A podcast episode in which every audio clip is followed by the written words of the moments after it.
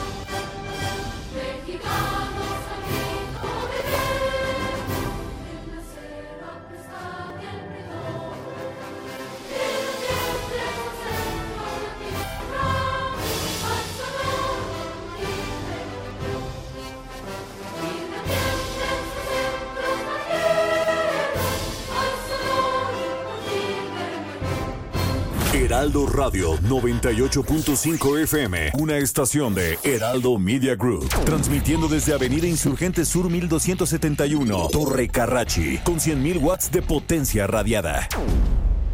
Porque el mundo actual no se entendería sin la economía y los negocios. Acompaña a Mario Maldonado, el columnista de negocios más joven y objetivo del periodismo financiero, en su programa Bitácora de Negocios.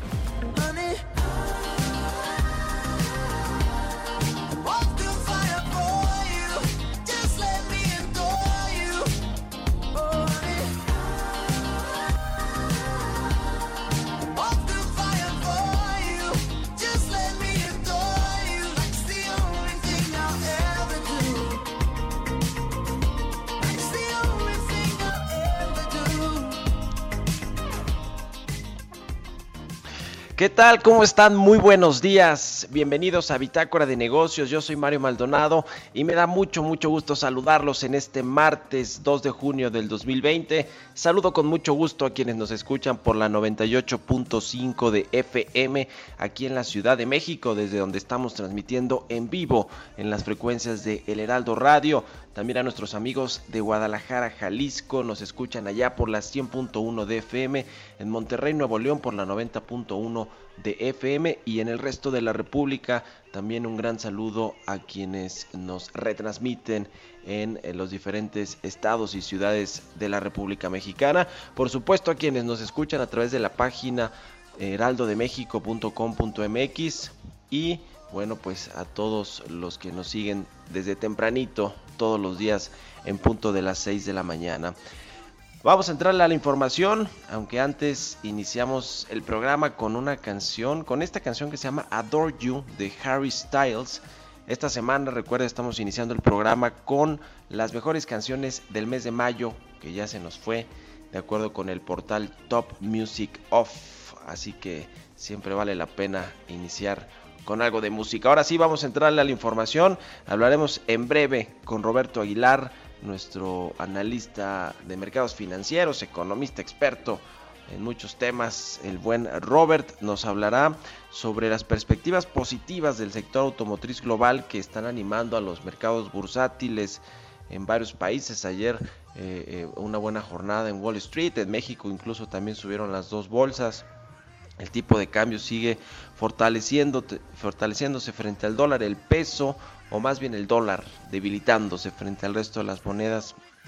Pues no solo ya por la crisis económica, de empleo, de salud, que es el país con el eh, pues mayor número de fallecimientos y contagios, un desaseo completamente en el, en el eh, manejo de la pandemia, pero además ahora una explosión social por el racismo que hay en los Estados Unidos y la eh, pues la fuerza policíaca que ejercen contra afroamericanos, en fin, todo un tema lo que sucede en Estados Unidos, algo que no habíamos vivido hace mucho tiempo o que no se había vivido en la sociedad estadounidense. Así que vamos a hablarle de todo este tema con Roberto Aguilar. Platicaremos también con Ernesto Farril, el presidente del Grupo Métrica, como todos los martes, sobre la probabilidad de que México pierda el grado de inversión. ¿Hay una probabilidad real, sí o no, de que antes del 2022 México se quede sin este grado de inversión? Lo cual, bueno, pues hablan ya analistas de que pueden salir entre 40 a 44 mil millones de dólares de inversiones eh, de extranjeros, de fondos de pensiones, de gestores de activos que no pueden estar en una entidad que no tiene un grado de inversión. Eh, todavía no estamos tan cerquita de eso, pero bueno, es un escenario que ya algunos bancos están comenzando a dibujar y que podría suceder. Hablaremos también con Enrique Covarrubias, el director de análisis económico de Actimber sobre las expectativas del desplome de la economía mexicana en el 2020 y sobre todo la recuperación de qué, eh, qué tan larga, qué tan profunda va a ser esta crisis y por consiguiente la recuperación económica, la recuperación del empleo, de la confianza empresarial. La verdad es que los datos que nos presentó ayer el INEGI en términos de confianza empresarial son devastadores y más devastador es el dato que presentó con respecto a la subocupación eh, y, al, y, al, desempleo que podría llegar hasta 12 millones de personas o que llegó a 12 millones de personas en abril, así de grande, así que ya ya tenemos un dato eh, cuando nos espantábamos de Estados Unidos cuando escuchamos los 25, los 30, los 34 millones de desempleados o que solicitaron esta,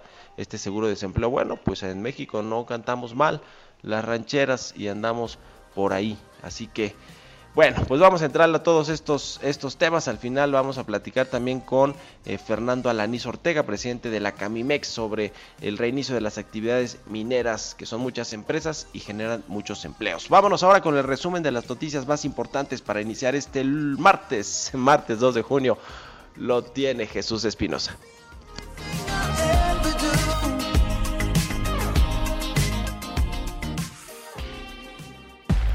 El resumen.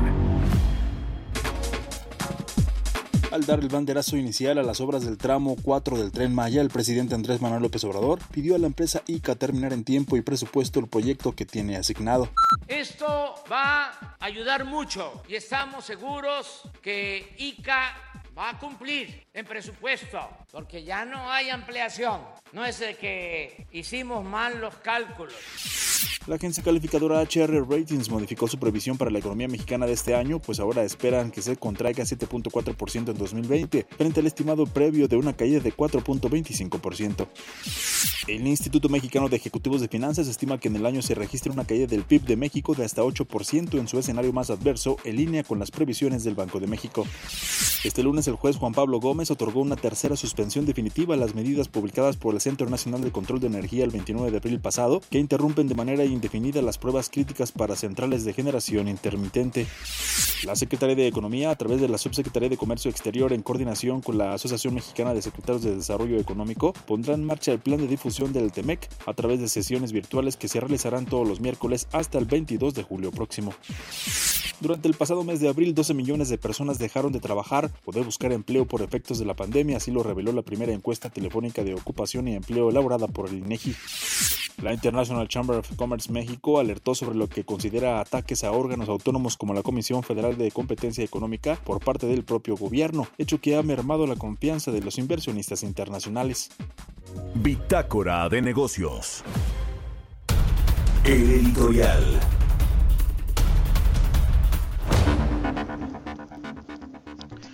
Pues vaya dato, ya le comentaba este del INEGI eh, que reporta en, el mes de abril una baja de 12.1 eh, de 12.1 millones de mexicanos que eh, pues están desocupados o que dejaron de trabajar en el mes de abril. es una caída de 12.3% de la población económicamente activa que dejó de laborar y que bueno, pues esto es un dato histórico que no habíamos visto ni siquiera en el 2009 cuando hubo esta eh, eh, gran recesión que nos eh, vino de los Estados Unidos y que le pegó fuertísimo también a México aunque ahí la recuperación fue, pudo haber sido más, más rápida. Pero aquí este dato de la encuesta de ocupación y empleo que hace el INEGI en, el país, esta vez la hizo de forma telefónica, distinto por este aislamiento social y, el confinamiento, pero bueno, al final de cuentas es una radiografía eh, importante de lo que está sucediendo en el mercado laboral, de lo que está sucediendo en los hogares que están quedándose sin empleo. Estos 12.3% eh, de la población que dejó de trabajar en el mes de abril, más o menos representa justamente este dato de 12 millones de personas que no eh, laboraron en el cuarto mes del año y que bueno, pues podrían caer en el desempleo. Se trata de personas que son pues trabajadores eh, eh, informales, a lo mejor que eh, tuvieron una suspensión en su empleo, pero el problema es que no saben si lo van a retomar o no, o en qué condiciones. Entonces, estos 12 millones se comparan muy bien a los de Estados Unidos, que son las personas que dejaron de trabajar por un momento, perdieron horas de trabajo y bueno, pues eh, automáticamente solicitan este seguro de desempleo. Es más o menos algo comparable, por eso allá veíamos estas cifras tan, tan grandes que en México decíamos, bueno, pues en México hemos perdido eh, eh, en, los, en dos meses de, de, cierre 600 mil, 700 mil empleos formales y puede aumentar un millón, pues no es tanto, es lo que decía el presidente. Bueno, ya con esta radiografía del INEGI, pues nos da una idea más clara de pues la la hecatombe que está sufriendo el mercado laboral, sobre todo formal, pero el informal también, porque lo que reporta esta encuesta es que en el mercado informal bajó la informalidad, sí, pero bajó porque hay cada vez menos eh, trabajadores empleándose en actividades, no porque esté aumentando la economía formal o que esté aumentando el empleo formal, ni mucho menos, al revés. Es una crisis muy importante de empleo que va a dejar a millones de pobres, estos 12 millones de personas que no tuvieron una ocupación en abril, pues eh, eh, incluso si lo extrapolamos a la pobreza que el Coneval dijo que podría dejar esta crisis en el 2020 de más o menos 10.7 millones de mexicanos, pues ahí están, son los desempleados de zonas urbanas, los nuevos pobres de México, porque, bueno, pues nos cayó esta crisis fuertísima, sí, pero bueno, pues porque el gobierno no quiso meter las manos por nadie, por nadie más que por las clientelas de los 20 millones más o menos o un poquito menos de, eh, personas que están en sus programas sociales. Por eso sí, les aumentó a los adultos mayores y que está bien, pues yo, yo creo que está bien. El asunto es dejar morir, dejar caer al resto de la población que se está quedando sin empleo, que muchos son los de bajos ingresos, no creo que son los de, de clase media, media alta, los que tienen empresas que sí están sufriendo como todos, pero los que más sufren son los pues los que tienen menores ingresos, los que están en la base de la pirámide, en los deciles de población más bajos. Así que, pues vaya, vaya asunto. Eh, se le ha propuesto al presidente una y otra vez que ponga un seguro de desempleo, que ayude eh, momentáneamente, transitoriamente a las, a las pymes, a las micro, pequeñas y medianas empresas, o incluso a los changarros, no con un crédito este pinche, perdónenme la, la expresión, de 25 mil pesos, sino con una ayuda de que le está pagando la mitad del salario a los trabajadores de esas microempresas. Pero bueno, pues ahí está el tema, 12 millones de personas que no tuvieron un empleo, una ocupación en abril. ¿Usted qué opina? Escríbame a mi cuenta de Twitter, arroba Mario Mal, también a la, a la cuenta arroba Heraldo de México. Son las 6 con 13. Vámonos con los mercados. Mercados bursátiles.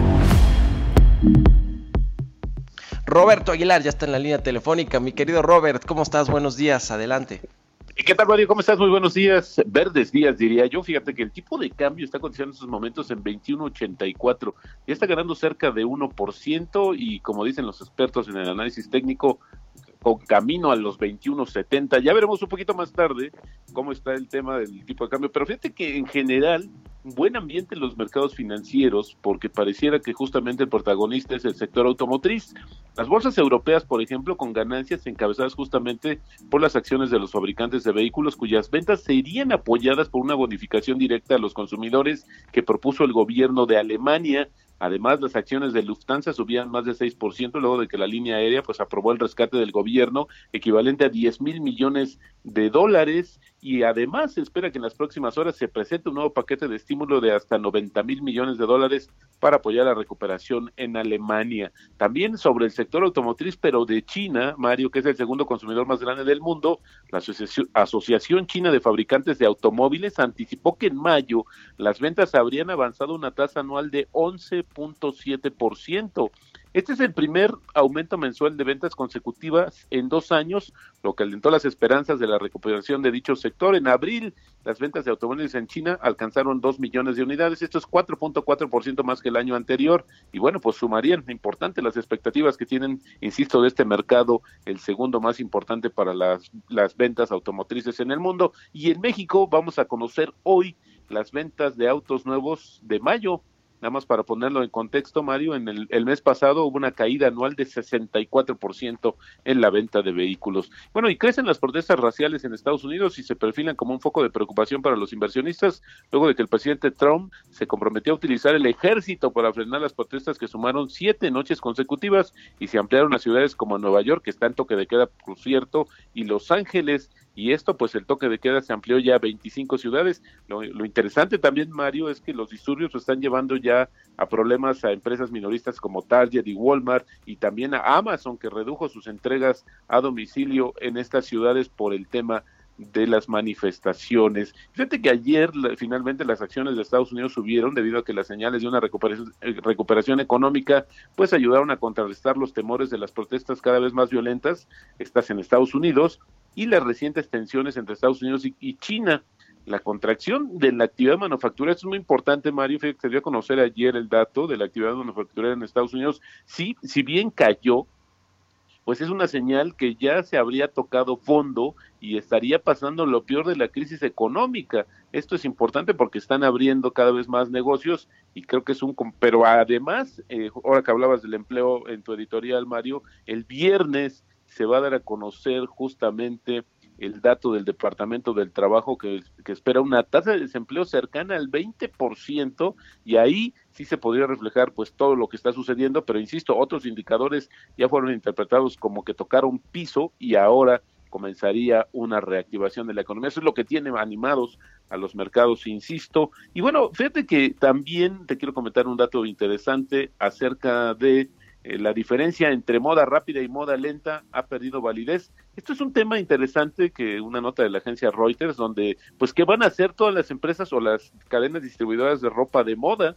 puesto que el cierre provocó que se acumularan y hoy pues están buscando la forma de tratar de desplazarles. O sea, hoy no nos vamos a comprar ropa de verano en pleno invierno. Esta es una situación que también va a tener impactos en los inventarios de las compañías y hoy se ha convertido en una situación de dónde, qué van a hacer con esa ropa. Algunos piensan incluso destruirla o regalarla y bueno, pues había que ver, pero al final del día esta recuperación tiene muchos muchos eh, puntos que todavía faltan por discutir y ver qué va a suceder en esta situación que parecía algo pues bastante superfluo, pero al final del día es un impacto económico entre la moda, la moda lenta y la moda rápida. ¿Qué va a pasar con el, tema del coronavirus? Oye, le pega ahí fuertísimo a Mancio Ortega, ¿no? El dueño de Inditex, que es las, las que controlan Zara y todas estas tiendas que pues crecieron como la espuma en los años pasados y que justamente se dedican a eso, ¿no? A la a la moda rápida, al fast fashion, mi querido Robert.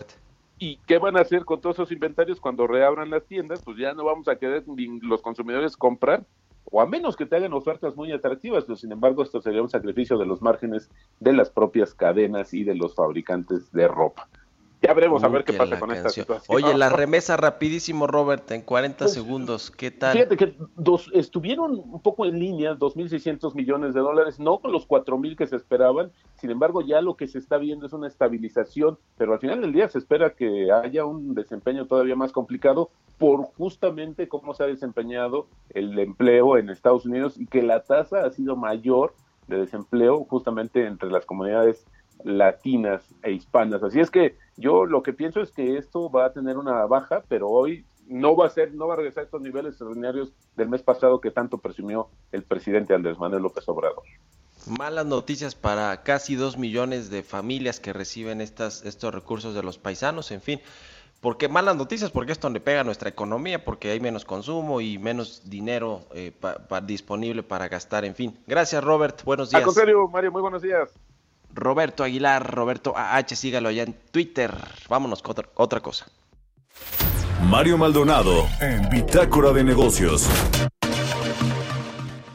Está en la línea telefónica como todos los martes aquí en Bitácora de Negocios en el Heraldo Radio Ernesto Farril, el presidente del Grupo Bursamétrica, quien me da mucho gusto saludar. Ernesto, ¿cómo estás? Buenos días. ¿Qué tal Mario? Muy buenos días a todos. Un gusto, como siempre, que estés con nosotros. Eh, platícanos, a ver, tú has escrito ahí, este, muy interesante siempre tu columna en el, en el financiero. ¿Qué probabilidad hay de que México pierda el grado de inversión real? Porque pues hay eh, quien dice que sí es posible antes del 2022, que eh, probable que, la economía podría, pues, o las finanzas públicas sobre todo, podrían deteriorarse a un, a un ritmo muy rápido. Y hay quienes dicen, no, no, no estamos todavía muy lejos de eso. A ver, danos luz, mi querido Ernesto. Cómo no, con todo gusto. Bueno, pues eh, denominamos pérdida de grado de inversión a que más de una calificadora, es decir, por lo menos dos de las internacionales, eh, nos quiten ese grado de inversión. Entonces tenemos a Moody's que nos tiene tres escalones arriba de grado de inversión, Standard Poor's que nos tiene a dos, Fitch que nos tiene al borde del precipicio. Eh, esto en cuanto a la deuda soberana. Eh, bueno, la semana pasada se publicaron tres reportes y nosotros publicamos desde el 20 de abril una columna y un reporte en el que pues nosotros afirmábamos que, si es probable, la, opinión de Bursa Métrica, que el grado de inversión se pierda en, la, en el primer semestre del año entrante. Pero en los eh, reportes publicados la semana pasada, vale la pena analizarlos. El primero es JP Morgan, eh, quien de plano ya se va a calcular cuál va a ser el efecto de, la pérdida del grado de inversión en cuanto a la salida forzosa de inversiones globales en papel en pesos mexicanos. Y ellos hacen una estimación eh, muy, muy detallada de dónde está colocado el dinero, cómo está colocado en, pesos, ¿no? Cuánto está en bonos del gobierno mexicano, cuánto está en bonos de empresas, cuánto está en acciones en la bolsa y ellos llegan a la conclusión de que podría salir 44 mil millones de dólares, que a mí me parece que al final se este, queda corto. Se queda muy corto porque creo que puede ser el doble y hay razones suficientes para eso, porque al final de cuentas son supuestos, ¿no? Que, que utiliza JP Morgan o los supuestos que puede utilizar cualquier otro, pero o sea, el, rango anda entre 40 mil a 80 mil millones de dólares que saldrían de papel mexicano. Este, ellos sitúan esta posibilidad como con más probabilidad hacia el, hacia el 2021 también. Luego el Banco of America hace una encuesta mensual y en la última encuesta, la de mayo, pues ya se señala que en, entre varios inversionistas internacionales consultados, el 75% de las respuestas ubica este evento entre este año y el 2022. O sea, hay menos inversionistas que respondieron este año, más inversionistas que respondieron para el año entrante, cuarenta y tantos por ciento, y otros inversionistas que, que, lo ven hasta el año 22, ¿no? Pero es el 75% que lo ve entre este año y el 2022. Y eh, por último, pues el, reporte trimestral de Banco de México, que es también contundente, da tres escenarios para el crecimiento de la economía mexicana para este año y el año entrante. El, el que me parece es el más realista o el que más parece también a nuestro pronóstico base es una caída de 8.3% para este año en el PIB y una caída de 0.5% para el año entrante. Así lo vemos nosotros porque no vemos las condiciones para que la inversión regrese al país, a pesar de que la manufactura norteamericana nos podría ayudar hacia finales de este año o el año entrante, si es que ellos se recuperan. Eh, y todo esto sin escenarios de rebrotes fuertes en el virus, ¿no? el coronavirus, tanto en Estados Unidos como en México, que son escenarios que todavía pudieran suceder, ¿no? Entonces el Banco de México remata su informe trimestral diciendo, independientemente de lo de la pandemia, es importante avanzar en solucionar problemas de la agenda de México que no tienen que ver con la pandemia y se refiere a uno, pues, el, respeto al Estado de Derecho, a los derechos de propiedad. Eh, este, y bueno, pues las políticas públicas que, Mi querido Ernesto. Muchas gracias, Ernesto Farrell, presidente de Bursamétrica, por haber estado con nosotros. Muy buenos días. Vamos a hacer una pausa. Regresamos con más aquí a Bitácora de Negocios.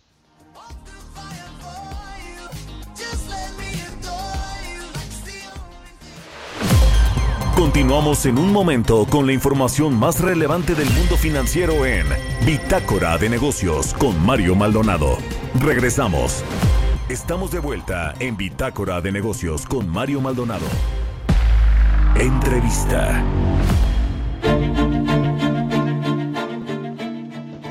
Ya estamos de regreso aquí en Bitácora de Negocios. Son las 6 de la mañana con 30 minutos y vamos a platicar con Enrique Cubarrubias, director de análisis económico de Actimber, quien ya está en la línea telefónica. Enrique, ¿cómo estás? Muy buenos días y gracias por tomar nuestra llamada.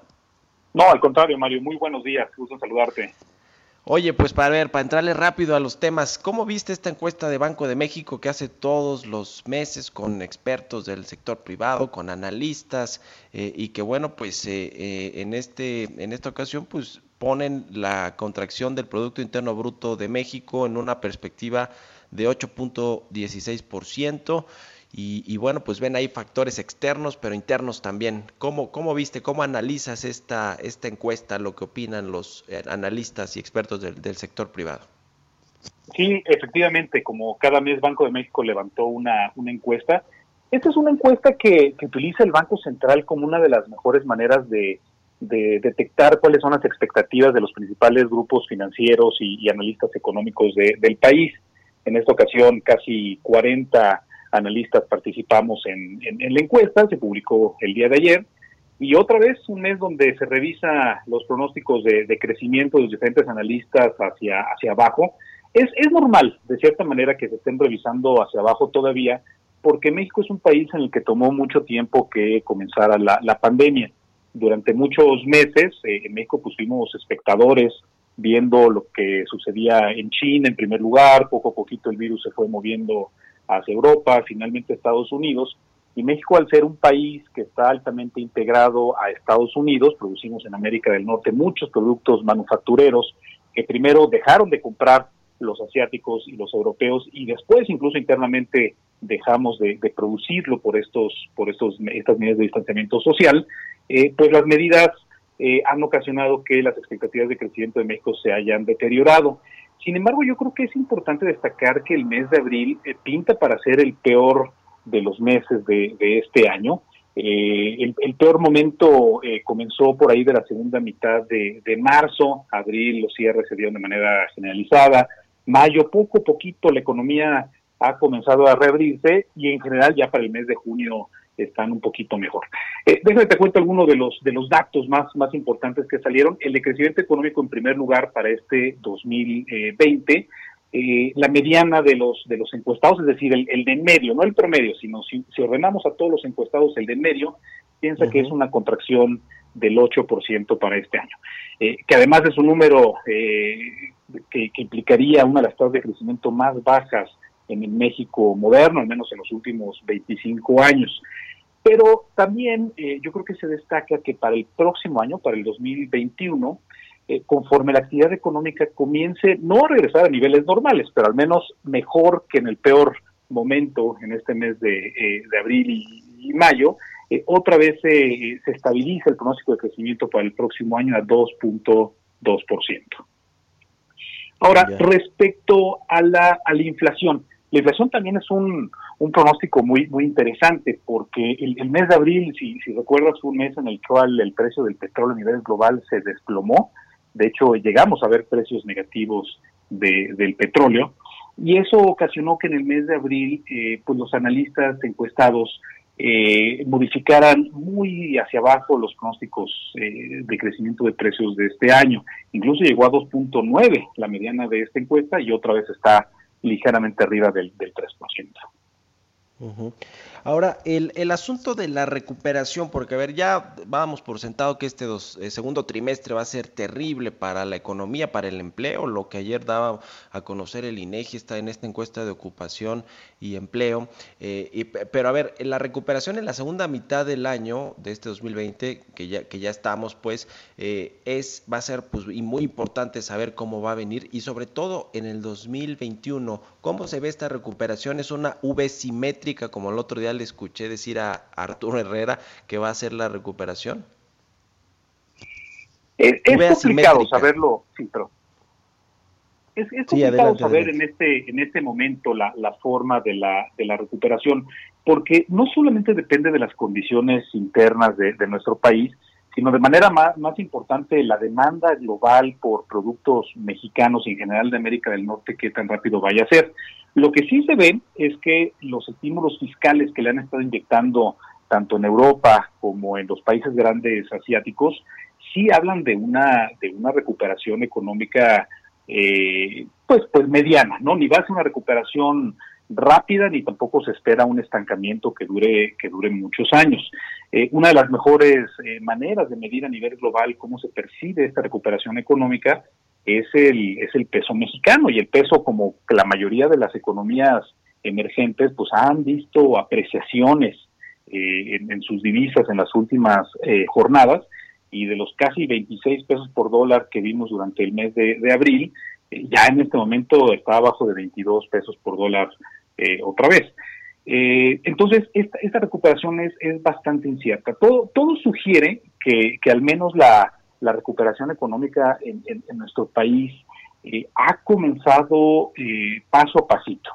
Eh, en la frontera norte en particular, lo que se está viendo es que la gente está saliendo otra vez a las calles, está poco a poquito utilizando el automóvil, está yendo a las, a las fábricas, sobre todo fábricas que tienen un componente de exportación importante. Entonces, eh, yo creo que ahorita todavía es demasiado temprano para hablar de una forma de eh, tan, tan clara de recuperación en forma de, de V. Y si yo tuviera que, apostar, me, parece más probable una recuperación en forma de U, una caída eh, que ha sido que ha sido rápida, donde debemos estar esperando todavía que la economía mexicana se mantenga pues pues acotada durante algunos trimestres más antes de ver una recuperación más paulatina hacia adelante. Ya.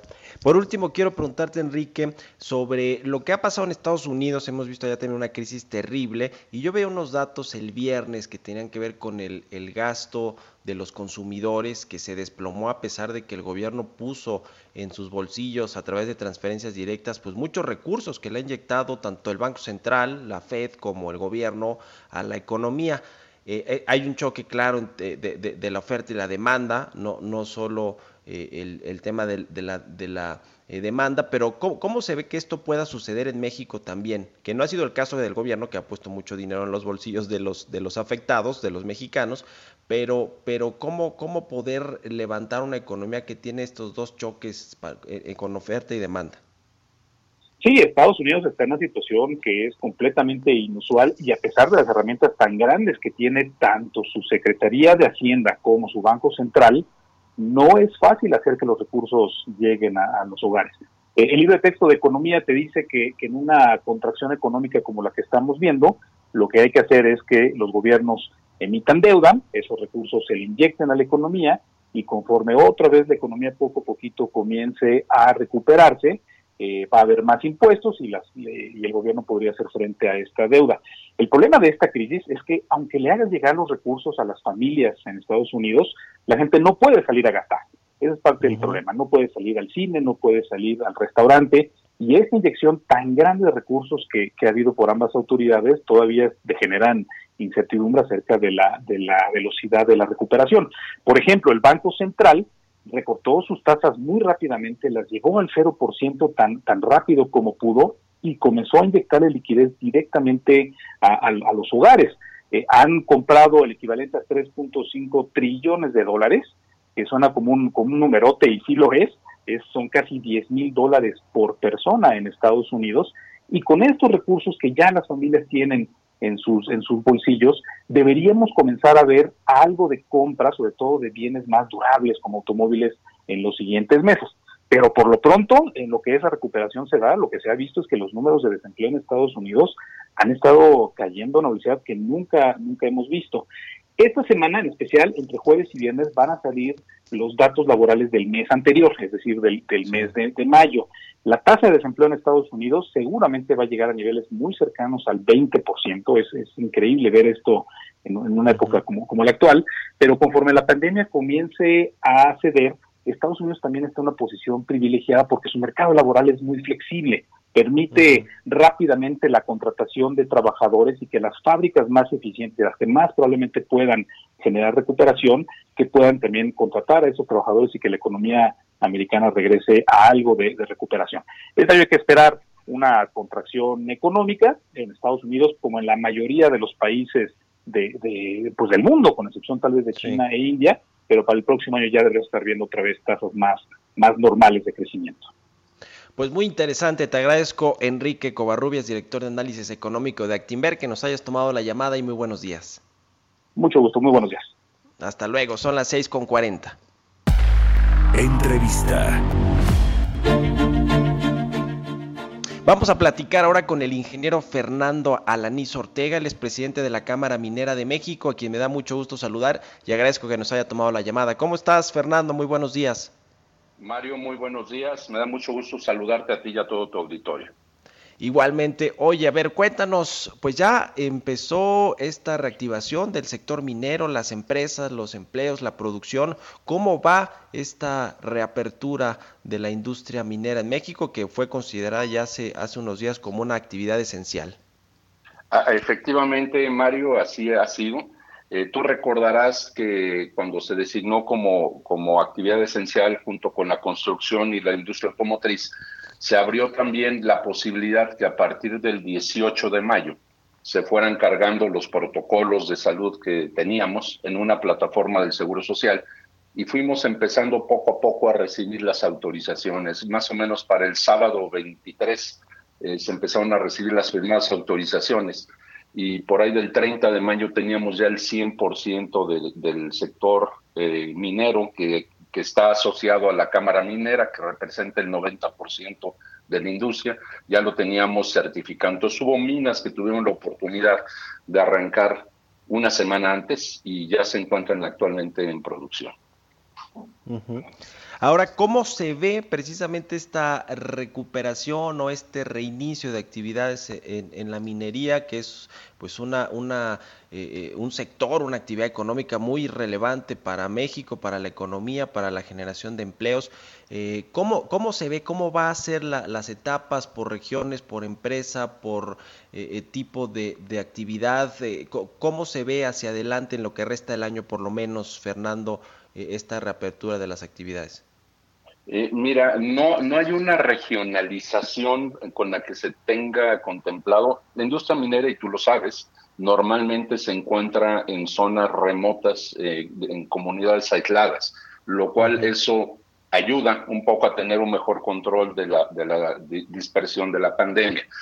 Eh, hay 696 comunidades en 21 estados de la República Mexicana que, que tienen actividad minera en un momento dado. ¿Cómo se ve la perspectiva? Complicada. Hay un doble efecto con la pandemia. Por un lado, es el, haber estado dos meses eh, parados, pues tiene impactos económicos importantes.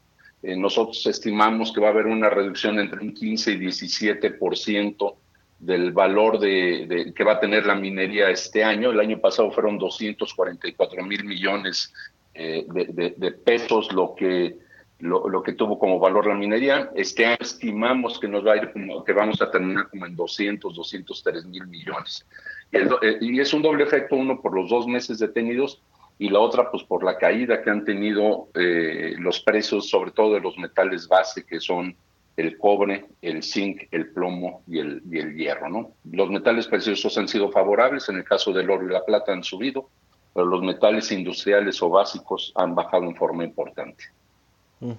Ahora, el tema de la demanda, justo ahorita platicábamos con un, analista, un economista en jefe de, una casa de bolsa, el tema de la demanda, ¿cómo va a ser? Porque, a ver, ustedes pueden reactivar las operaciones, la producción, las empresas, las minas, pero el asunto es si van a poder colocar ese producto en los mercados, si hay demanda. ¿Cómo ven ese, ese entorno eh, de demanda, Fernando? Mira, sí, uno de los retos importantes es que hubo, la, pandemia trajo un desacoplamiento en la, en la cadena productiva y la cadena de consumo. Al comenzar en China, que es el gran consumidor de metales, pues frenó de lleno el, en forma inmediata lo que fue el consumo de, de materias primas, que, en ese caso son los metales. Y ahora luego el consumo es el que está detenido, la reactivación ya está en China, pero el consumo está detenido. Entonces yo sí creo que va a tomar un poco más de tiempo el que la cadena productiva y la de consumo se vuelvan a acoplar. Entonces vemos un, aumento paulatino en la demanda, vemos precios bajos todavía en lo que resta del año, hasta probablemente el primer cuarto del año que entra estaremos viendo que se empiezan a acoplar estas dos grandes cadenas. Ahora, quiero preguntarte sobre el asunto del empleo. Hemos visto estos datos del empleo formal que salieron eh, recientemente, pero también lo que decía ayer el, el, INEGI, el con esta encuesta de ocupación y empleo, eh, casi 12 millones de personas que no estuvieron recibiendo ingresos o que estuvieron, eh, digamos, paralizadas en términos de actividades económicas o productivas. En la minería, ¿qué tanto le pegó esta, este freno que hubo al, empleo, eh, Fernando? No sé si tengan ahí algún dato o, algún, pues algo que nos, que nos deje ver qué tan vulnerable fue esta actividad en términos del empleo. Sí, sí, como no, Mario. Mira, en términos generales, la minería genera empleo directo para 379 mil personas y en forma indirecta para 2.2 millones de personas, que son todos los que están en esa cadena de proveeduría. Hay un estimado de una pérdida de cerca de 71 mil empleos en lo que es la cadena, eh, la de suministros.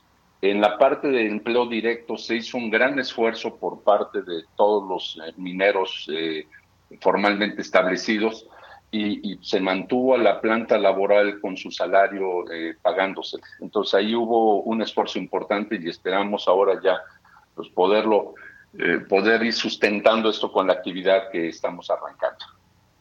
Ya. Pues muy interesante, eh, que, bueno, qué bien que ya se reactiva el, sector. Eh, nada más finalmente preguntarte, Fernando, las empresas, las mineras, tanto las nacionales como extranjeras que operan en nuestro país, cómo, cómo regresan a esta nueva normalidad que también es para las industrias. Eh, me refiero en términos pues de, capitalización, de, ingresos, de flujo, es decir, están, están eh, sólidas pues para, para poder eh, reactivar operaciones o, a haber muchas que quedarán en el camino, sobre todo las pequeñas. bueno, la pequeña minería en México definitivamente es, una, es un sector que se va a ver seriamente impactado por la falta justamente de liquidez, como bien lo mencionas. Son unidades pequeñas, son unidades que viven al día y esas son las que mayormente se han visto afectadas. El sector minero y la pequeña minería debe de representar más o menos entre un 2 o 3% del valor total de la minería. La, minería mediana y grande, que es el 90%, eh, pues sí ha ido soportando, eh, ha hecho ajustes importantes dentro de, sus gastos para poder estar eh, teniendo la liquidez adecuada. Eh, mucho va a depender también de la, de la recuperación, como mencionaba, mencionaba yo hace rato, de los precios de los metales, que pensamos que va a ser paulatina. Metales preciosos es quizás lo que, lo que pueda ayudar mucho en algunas mineras que representan más o menos cerca del 39% de la parte de metales preciosos de la producción en México y eso se pueden ver beneficiadas de alguna manera ahorita por los buenos precios de los metales preciosos. Entonces, en general te puedo decir que va a ser una cuestión mixta la que vamos a estar viendo. Muy bien, pues te agradezco eh, tu tiempo, Fernando Alanís, presidente de la Cámara Minera de México, aquí en Bitácora de Negocios en Heraldo Radio. Muy buenos días. Mario, muchas gracias y buenos días. Hasta luego, son las 6 con 48 minutos. Vámonos a otra cosa. Entrevista. Oiga, fíjese que me, da mucho gusto comentarle y platicarle del tercer aniversario de GastroLab, que es esta iniciativa de El Heraldo de México en términos de gastronomía y que pues le ha ido de maravilla. Al respecto de esto, me da gusto saludar en la línea telefónica a el chef Israel Arechiga, quien, quien bueno, pues está aquí muy metido en ese proyecto. ¿Cómo estás, Israel? Muy buenos días. Querido Mario, buenos días, qué gusto saludarte. Igualmente, pues cuéntanos, felicidades primero por este tercer aniversario. Eh, eh, cuéntanos o cuéntale al auditorio qué es GastroLab, por si alguien no lo conoce, dónde lo puede encontrar y qué va a encontrar cuando, cuando busque, eh, digamos, estos contenidos. Pues muchas gracias. La verdad es que han sido tres años en los que hemos compartido historias a través de contenidos, no solamente eh, en el medio impreso, sino también en la página web, en redes sociales. Y GastroLab eh, es un laboratorio gastronómico en el que vamos a encontrar información, en el que vamos a encontrar eh, reseñas, en el que vamos a encontrar muchísimo material, que, la parte importante de GastroLab es que es contenido y es material que no solamente está dedicado a un solo nicho o, para un solo sector de la gastronomía, sino está dedicado para gente que, que, le gusta el buen vivir, el buen comer, para gente que nos dedicamos al medio, para restauranteros. Y la verdad es que es un, es un medio en el que cabemos todos, ¿no? Y, y, siempre hemos buscado ser una guía, eh, un, un, lugar de entretenimiento gastronómico y sobre todo aportar o seguir aportando al gran patrimonio gastronómico de México, ¿no? Que, que de por sí es muy rico y vasto por sí solo. A ver, eh, la gente, y digo, yo lo conozco, el sitio web, de hecho es gastrolabweb.com y también está ahí en una pestaña en las secciones de la página heraldodemexico.com.mx, pero, pero a ver, ¿qué, encuentra la gente? O sea, si yo quiero buscar una, una receta, alguna recomendación, la encuentro en Gastrolab, además de la información de eh, pues eh, lo, que está sucediendo en el mundo gastronómico nacional, internacional, los restaurantes y cosas por el estilo, ¿qué, qué es lo que puedo encontrar y qué diferencia GastroLab de otros sitios que también pues están en, este tema de la gastronomía y de los restaurantes? Mira, hay un, hay un tema muy importante que es que GastroLab empezó siendo eh, una sección en el medio impreso eh, del periódico en el que íbamos a ir encontrando siempre, eh, cada viernes íbamos encontrando reseñas de diferentes lugares, de diferentes chefs, no solamente mexicanos, sino, sino del ámbito internacional como tal siempre íbamos a encontrar columnas con alguna sugerencia de algún vino, siempre vamos a encontrar recetas, algunos tips de mi querida Ana Martorell también que cada, cada, viernes tiene tips de cocina, pero, pero aunado a eso fue creciendo, la vez que fue creciendo bastante la sección.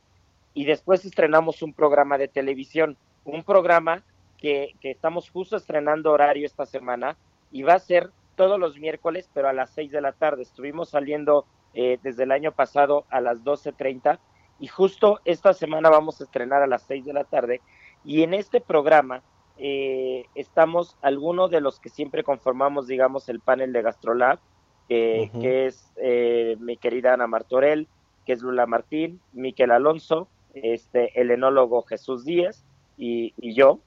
Eh, somos quienes conformamos el programa y cada miércoles salimos alguno de, nosotros de, alguno de nosotros o salimos dos o tres de nosotros platicando de algún tema en particular y cocinando alguna receta o probando algún vino, ¿no? Entonces, ¿qué es lo que va a diferenciar GastroLab de otros medios eh, gastronómicos?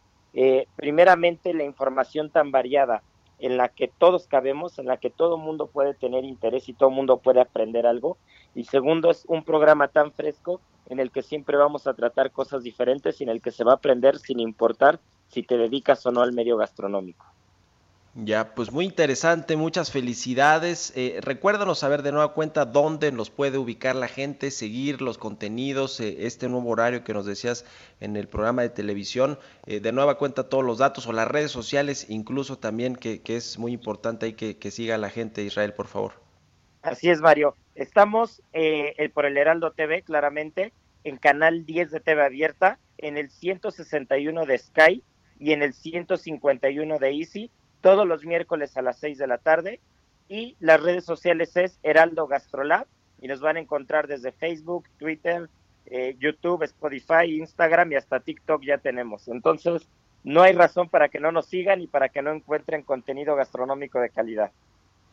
Pues eh, felicidades, enhorabuena por estos tres años de GastroLab y pues los estaremos siguiendo ahí en, todas sus, plataformas, eh, mi querido Israel Arechiga. Muchas gracias por, contarnos de, de esta plataforma tan interesante. Muchas gracias por el espacio, Mario. Estoy seguro que son los primeros tres de muchos años más y bueno, seguiremos adelante. Que así sea. Enhorabuena, muchas gracias. Y gracias a usted también, pues con esto llegamos ya al final de Bitácora de Negocios en este martes. Lo dejo aquí en el Heraldo Radio con Sergio Sarmiento y Lupita Juárez. Quédese aquí escuchando la información nacional interesante como siempre. Y nosotros nos escuchamos mañana a las 6 de la mañana. Que pase muy buenos días. Feliz martes.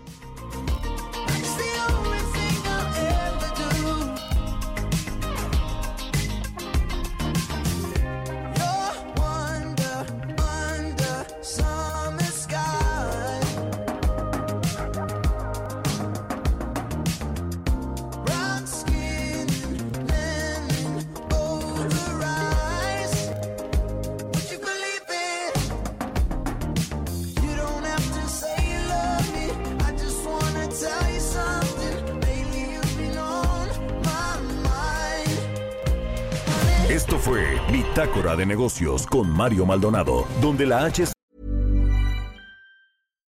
Deserves the best, and there's no better place to shop for Mother's Day than Whole Foods Market. They're your destination for unbeatable savings, from premium gifts to show-stopping flowers and irresistible desserts. Start by saving 33% with Prime on all body care and candles. Then get a 15-stem bunch of tulips for just $9.99 each with Prime. Round out Mom's menu with festive rosé, irresistible berry chantilly cake, and more special treats. Come celebrate Mother's Day at Whole Foods Market.